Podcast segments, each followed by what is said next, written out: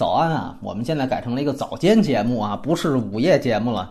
呃，为什么说这一期？其实也是前一段落下了很多暑期档的片子，所以到现在为止呢，就把这些所有暑期档的没说过的片子给打包统一的说一下。那肯定上来先得指明到底哪些值得看。今天会说六部片子，其实。我这三十六个小时看了八部，然后上青云跟上海堡垒啊两个上字头啊，已经在前两天都分别发了。那在剩下这六部里边，如果非要说推荐的话，只有一部，顶多算一点五部，就是《昨日奇迹》，这个是稍微值得推荐的，但是估计也没排片了。半部是《沉默的证人》，那是因为我预期非常低，待会儿会解释一下超出预期的一个观影。就如果要严格来说，就是。《昨日奇迹》这一部片子啊，这是我个人推荐。待会儿我们会听一下几位嘉宾的意见。这次是一个音频素材混剪，音频的质量会参差不齐，这希望大家先注意一下。当然，我们还是有礼物的啊！今天送一个这个夏威夷小吉他，大家可以互动。然后昨天那一期呢是送金敏的那个遗作嘛，文字内容太多了，所以我们把它放到二条底端去公布啊中奖名单。当然了，我们这个还是得先点广告啊，是尤尤克里里嘛。不点一下，这现在连运费都凑不够啊！电影票就不止回本了，你们运费先给凑一下的。这他这个这小吉他这个运费很高的啊。其实先说一个总体感想：二十四个小时看六部，三十六个小时看八部，是一个很有意思的观影体验。因为原来这种观影体验呢，都是在三大电影节看的，可能都是偏艺术类的片子。然后这是第一次啊，这么系统的去看一些这种烂片儿。你给它连起来一块看的时候，尤其现在坐在这儿，这脑子几乎是一团浆糊，因为他们实在都太平。庸了，以至于大部分电影都是一个颅内混剪的状态。一个感想就是都太吵好了。现在所谓舆论环境，尤其网络环境，大家也看到这种微博哈、朋友圈都没法看了，觉得是噪音太多。我说那就进电影院，因为我们说电影院就造梦嘛，避世嘛，觉得是不是我连看八部得好点吧？没想到，哎呀，一进电影院噪音更多。一会儿突然就想到了这个什么任贤齐呀，你要敢动我就弄死你啊！怎么着？马上又跳接到这个玛丽啊，他就直接就那儿，我弄死你啊！如何如何？完了，马上又黄晓明对着大伙说啊，我就跟你干，我就弄死你！哎呀，就全都是澳大利亚骂街的这个会场刚撤下来的感觉一样，大家这个对白写的这个。水平啊，这简直了！那个《龙牌之谜》里头，姚星彤有一句台词说：“你看我们这个国家哈，它紧挨着海洋，又紧靠着陆地，那你这是什么国呢？你这国家是个码头吗？”《烈火英会》里边侯勇，今天我们的战场将分为四大战区啊！我说哪四大战区？东南。西北，我说你这个消防官兵真的是这么说话的吗？就写成这样，大家还都大言不惭的往外吼。仅有的就是那俩外片儿，老外拍的，稍微清静一点儿。啊，你别看那叫愤怒的小鸟，嘿，在这里边那算是戾气最低的了。芬兰人再闹。他绝对不如咱们这，哎呦，弄死你的这种，我 C N M B 啊，对吧？就绝对不如这个，它能量大啊，所以这个先说的前头的。既然从头说呢，按说得说最好的啊，那就从《昨日奇迹》说起。这个片子我们请到的飞行主播呢是《波西米亚狂想曲》聊过皇后乐队的高旗的超带乐队的乐队经理楠楠。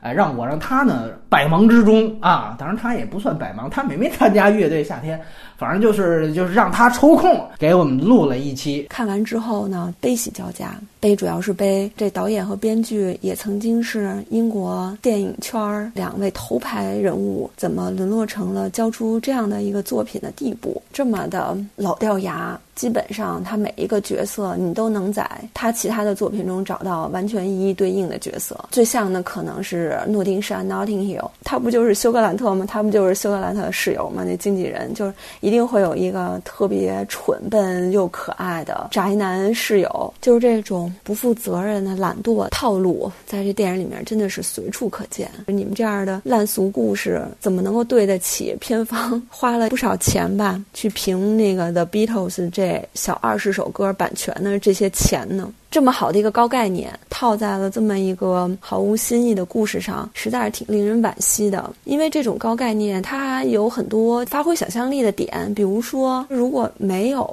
The Beatles，这个世界会变成什么样呢？我觉得在电影里好像没有太大的区别。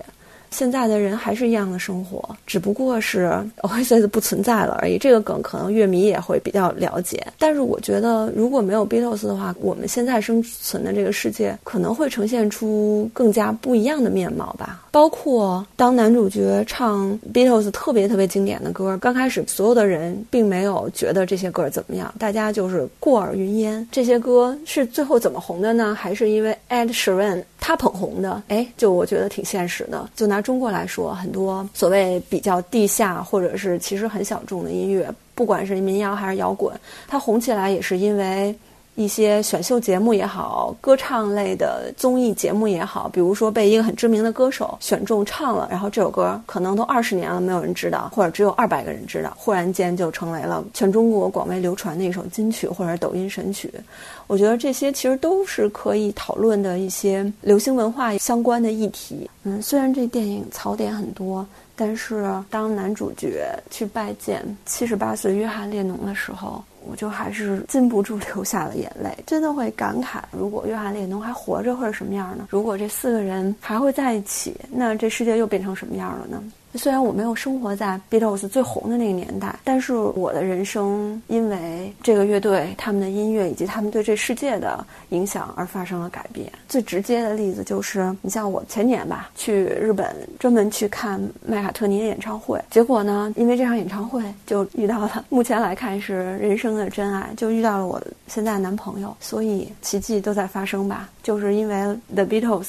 人生发生了改变，觉得冥冥中有一股缘分在。最后呢，推荐的人群是潘尼西林的粉丝，你们可以了解一下你们喜欢的乐队，追根溯源 是怎么回事儿。哎，这说的很有意思啊！如果说这一部你觉得就都喷成这样了，那你往后听啊。哈，这已经算是我们今天要说的这六部里边最好的一部了。所以看跟谁比，你看我在这八部里边，我就觉得这部也是最好的。具体电影呢，我就说两点，其实它算是粉丝电影、同人电影都可以啊。一个呢是他最后这个列侬的脑洞，这个脑洞我不能说它算是一个争议，但是他其实想表达的一直以来是某一类披头士粉丝一种想象。就是因为披头士在英国算是共同遗产了，早就不是一个粉丝界的事儿了。他想说的是，如果没有披头士，约翰列侬就会和他的原配妻子白头偕老。咱们说的更彻底点，他就不会遇到小野洋子。因为我们都知道，小野洋子其实那算是一个婚内出轨啊，就你要按三观的讲法，那是那个意思。就是如果说按照这个片子的说法，没有名利的事儿，他也会跟他第一任应该叫新西亚列侬就会白头偕老。看起来他还是一个很长情的一个男子。作者表达的一直以来是就一种算是披头士的追随者的一种意淫的方向。然后你可以注意到另外一个情节，就这里边最后的片尾曲，唯一一个用原唱的。是《黑 e 这首歌，其实就是当时麦卡尼写给列侬跟他原配妻子的儿子，应该叫朱利安写给他的。当时呢，就是他爸爸正在那儿出轨，完了闹离婚呢。儿子嘛，是家长闹离婚，肯定就不开心，就抑郁了。所以当时麦卡尼呢，为了安慰就是列侬的儿子，我就给你写了这么一首歌。所以你结合上这首歌，你再去想他的那个关于列侬还活到现在的脑洞。其实他应该表达的是这样的一种粉丝想象，所以他其实跟个人塑造呢关系不太大。另外一个呢，其实如果探讨主题，我挺喜欢的，就是他在探讨是渠道为王还是内容为王的这么一个事儿。当然，因为它主线确实是一个烂俗故事，确实有点掉价，所以使得呢，他这个事儿呢是前长折纸的讨论。但是我觉得他作为一个脑洞，因为毕竟是一高概念嘛，它其实转译成电影的话，就是在说，如果现在。一个年轻导演要也拍了一部《二零零一太空漫游》，那是不是他就需要？抖音营销，它才能成功。过于单纯的理想化的设想，我是不太认可的。当然，我觉得就是因为国内有一批啊，这喜欢披头士是也腐女，这是大有人在的。尤其因为我我们都是他解散之后很多年才去听他们的歌，这个我觉得也很关键。就是你现在那么一男主角，你能不能去承担这原来列侬麦卡尼人家那个腐女的那种是吧？两个人共用一个话筒的那种，我靠，那那太色情了。所以能不能提供这种？画面感，这个其实也是打问号的。当然，他这里就都没探讨了。我觉得，所以你要是有这么一个粉丝情节呢，你完全可以去看一看。这个已经是这里边最棒的一个片子了。最后，我只想补充一句啊，就是如果列侬真的活在现代，肯定看不到列侬强了啊，连侬强这个梗呢就不做。过多解释了，我们赶紧说《愤怒的小鸟二》。我们都说文不对题嘛，《愤怒的小鸟》，你到这一步根本就不愤怒了，大部分的情节呢，全都是在卖萌。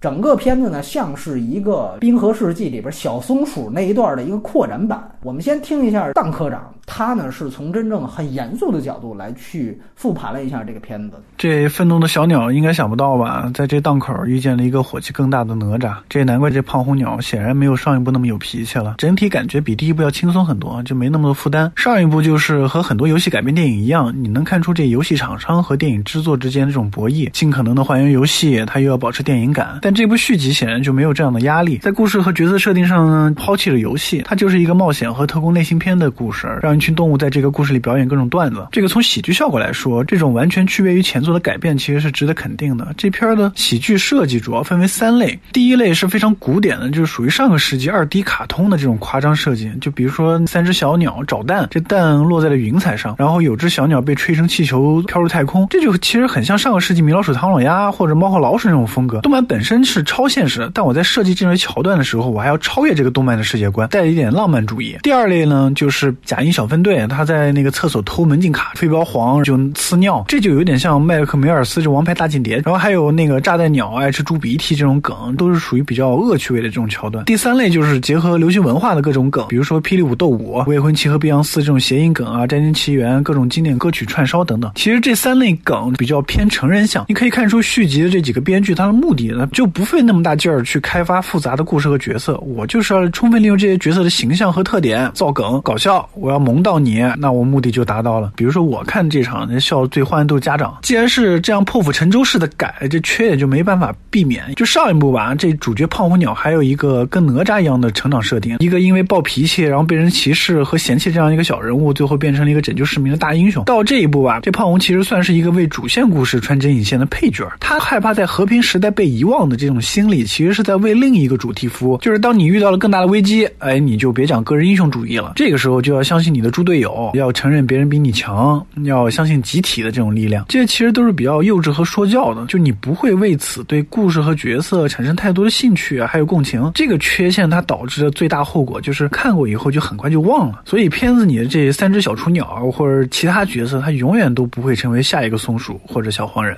哎，所以说这最后归根结底就一句话：芬兰真是岁月静好、诗和远方的这么一个国家。你有这么一 IP 也没有用，你没那么大力气，你没有那么大社会问题，你能拍出愤怒的小鸟吗？所以这片子其实真的是过眼云烟。接下来就要说这个《沉默的证人》，算是推荐的半部电影。高于预期在哪儿？就是它其实是一三一律电影。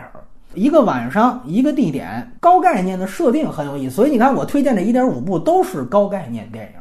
他其实想铺的就是宿命嘛，就是你永远这间房子你就逃不出去，你就永远得跟死尸睡在一起。就他这个的宿命感是有点那感觉的。我看这片子有点像什么呢？有点像《杀破狼一》，也是一个三一律的片子啊。他有点围绕那个做。当然，这个片子雷尼哈林也做了大量港片致敬嘛，无耻的最后抄了变脸。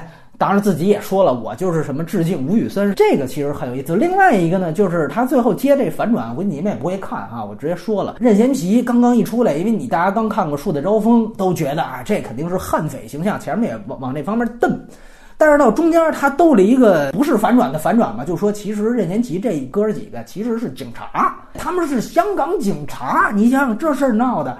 哎，这个你把它和把香港隐喻成一个这个太平间，把香港隐喻成这么一个停尸房的这么一个大的宿命感的东西给联系起来，你就觉得这片子突然有了现实的一些脑洞可以去开。就是你开始以为挑事儿的是群众，但最后反转之后发现一切始作俑者是他妈香港警察。这个事儿其实你现在在这个环境下去看这个片子，我觉得还是有点意思的。当然，这就是说硬伤那肯定是很多了。那这个太多了。关于 bug 的问题啊，我们请到了这个秦晚，听一下他的看法。大概是因为原本没有抱什么预期，尤其是导演雷尼哈林，他还是一个提名过金酸梅的导演。不过正因为在动作戏上，导演还是有比较好的经验。当他制作《沉默的证人》这样一部单一空间、集中在双方打斗上的电影，这个优势就集中发挥了出来，还把密室虐杀的元素结合了进来，暴力尺度挺大的，故事也比较简单。悬念无非就是两个主角能不能够逃出升天，主要看的就是这个困兽之斗。那么在这种快节奏的变化中，反派人物动机上的 bug 就会在观影时被忽略。当你想要再细想一下的时候，好像也觉得不那么在乎了。至少这种动作打斗带来的紧张刺激感，在当时还是可以被接受到的。其中他也做了一个增加悬疑性的设计，就是张家辉的脑洞。在他的假设状态中，同伴都会死去，就会让观众期待他在真实场景里会怎么做。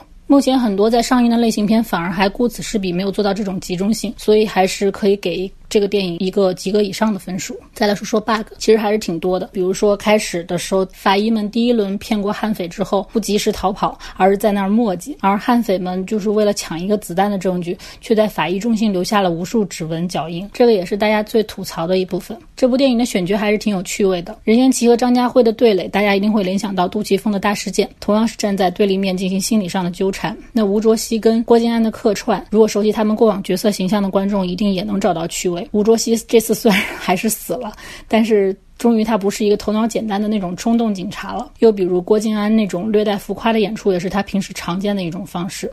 那最后说一下杨紫，因为她目前正好发展到一个演这种白天偶像剧女主角收视率很有保障的一个阶段。杨紫她能选择这样一部电影，还是挺让人意外的。她没有去选一个大 IP，或者是和一个大导演合作，而是从这种小格局但是类型化程度深的项目里开始。在里面确实也没有做花瓶，一直在真摔真打，看着就特别疼。对，然后就说到了这个《使徒行者二》，我的天，就再结合上原来的什么《扫毒二》，再加上春节的时候是不是还有一个什么《廉政风云》《反贪风暴》？四，你一看票房卖的还都不错，简直的整个一个港片宇宙，而且所有港片现在主打的点就这一个点，叫什么叫兄弟情。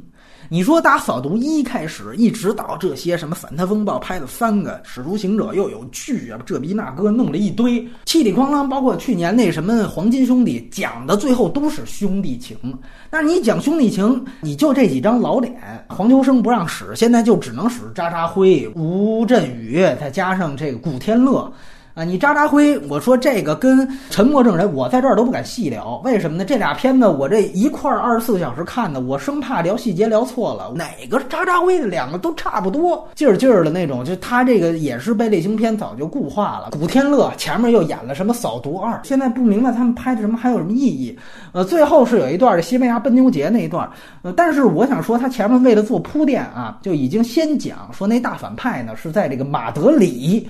哎，就在他们那个总部里边就开始电话部署，算是境外势力这个哎乱港了。就那么一哥们儿，他那个整个布景找的又是一个那种土豪金的那种家庭内饰的状况，他秒让我穿越到上青云里边那个女婿他们那个土豪那家，就是江边大别墅的那个内景，就是这个简直对于欧洲的这个都不算刻板印象，你就没有印象。啊，我觉得最有意思的是这个片子啊，还宣布这个高调退出金马啊，这不是前一段全都撤出金马了吗？一个他，一个那个什么《追龙二》啊，这么几个二，今天也都挺牛逼的，片子全都文不对题，最对标题的就是你们把这他妈二给拍出来了，就这还高调宣布退出金马呢，就他妈跟你没退出能选上一样，你就去看看那些一哪个提名了金马奖的大奖没有？我受累问一句。真的是越级碰瓷儿！我在这里我也宣布一下啊，我因为这个贸易战，美帝老欺负我们，我高调宣布退出今年普利策奖的竞争。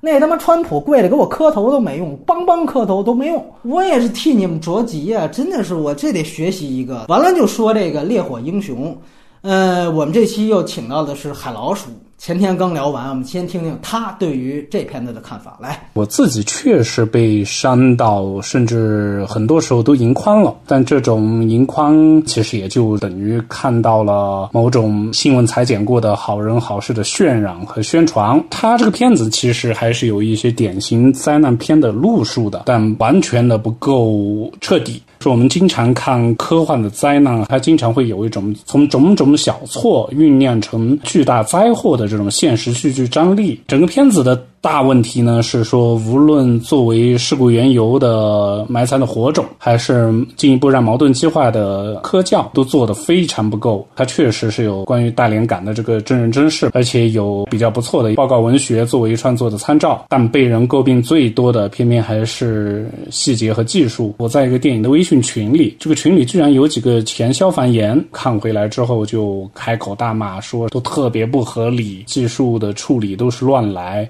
牺牲都变成一个无谓的牺牲，这里可能又稍微又又得严肃一些了。就说一个数据是说，这个片子是今年暑期档仅次于哪吒票房第二高的片子啊！速激来之前奔十五亿的票房。这个片子上映之前有一个前提，我不知道大家记得没有，就是在六月初，有一个普通的网友说了大概三条微博。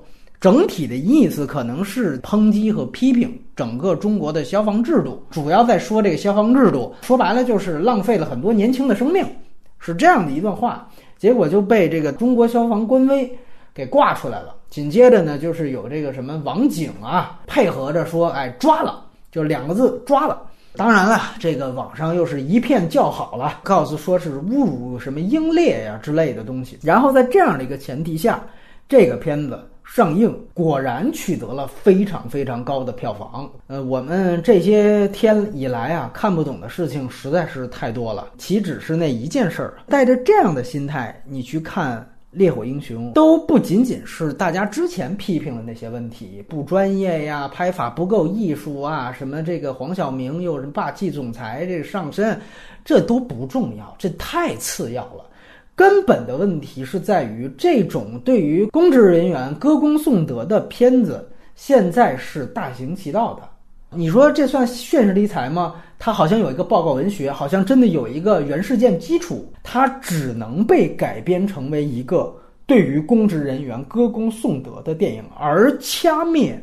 任何可能对于重大安全事故的反思和追责，这种在电影上的阉割啊，你说是审查阉割还是自我阉割？和现实当中在网络环境上，对吧？大家说那么几句，直接两个字抓了。你可以说他说的言辞激烈没问题，但是抓了，动用另外一个公权力直接去对于他实行了直播抓人，这个是完全另外一个性质的事情，所以。呃，有人如果跟我在这儿说说，难道这歌颂消防员英勇事迹不应该吗？我们必须要结合现在的时局和情况来看。如果我们也像一个开放的电影市场一样，有多种多样的片子，有社会批判电影，有社会问题揭露片，同时也有对于这个公职人员歌颂的电影，那没问题。但是现在我们只允许这样一个片子。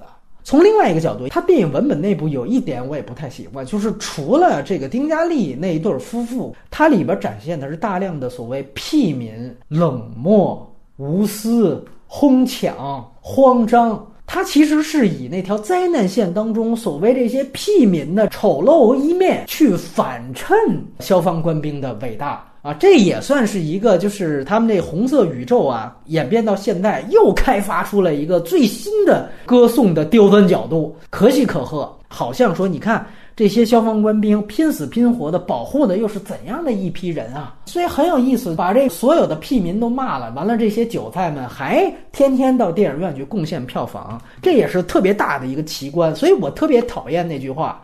老说什么？只要老百姓喜欢就行。群众的眼睛是雪亮的，都会用脚投票。用脚投票就是这个，看见了吗？用脚投票就是这个。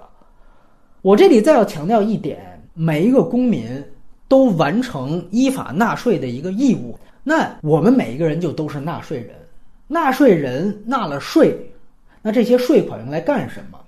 就是用来建立、维持社会正常秩序的这些职能部门。这就是正常社会的运转机制。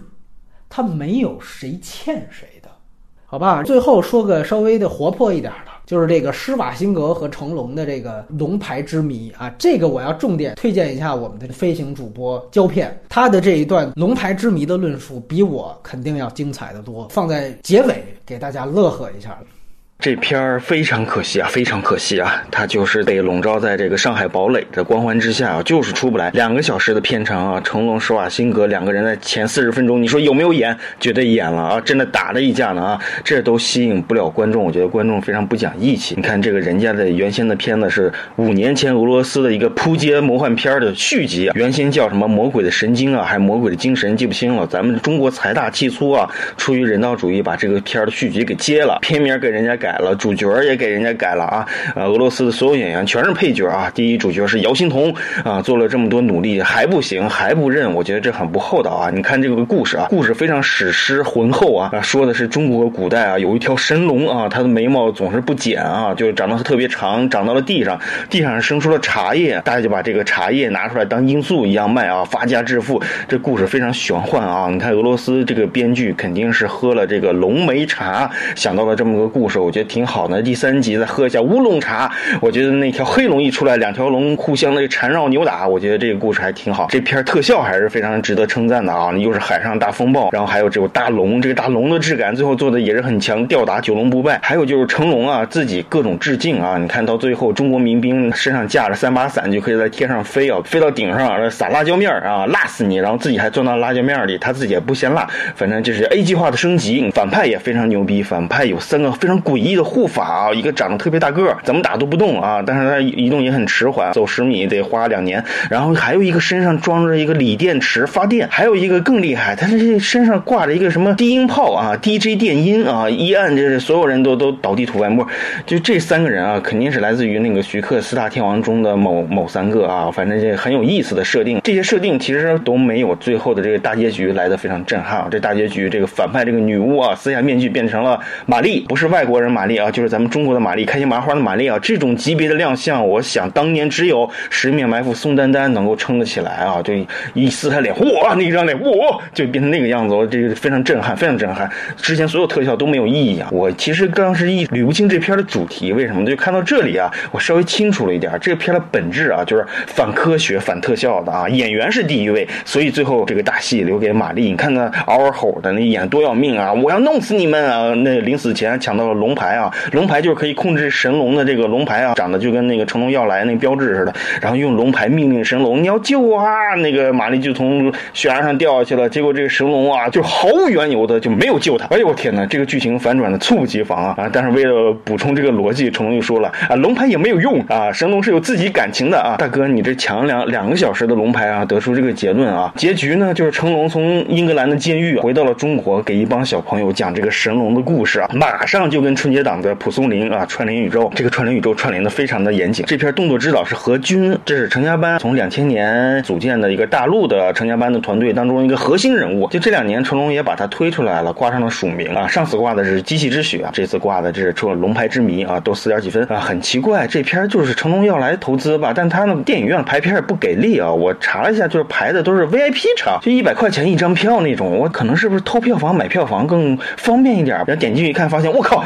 还真的没有任何买票房的线索啊！就全场只卖出去三张票。我说这么诚实的电影啊，没有观众看，就是不应该呀。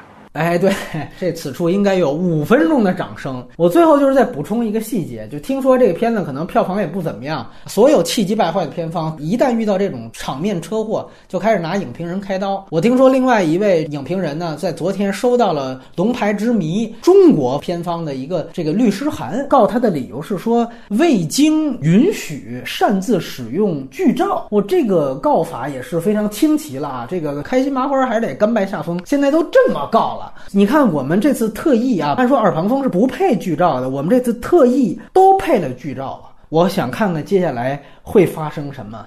环球时报那个记者那句名言是怎么说来着？啊，我也支持骂这个片子是傻逼，你现在可以告我了。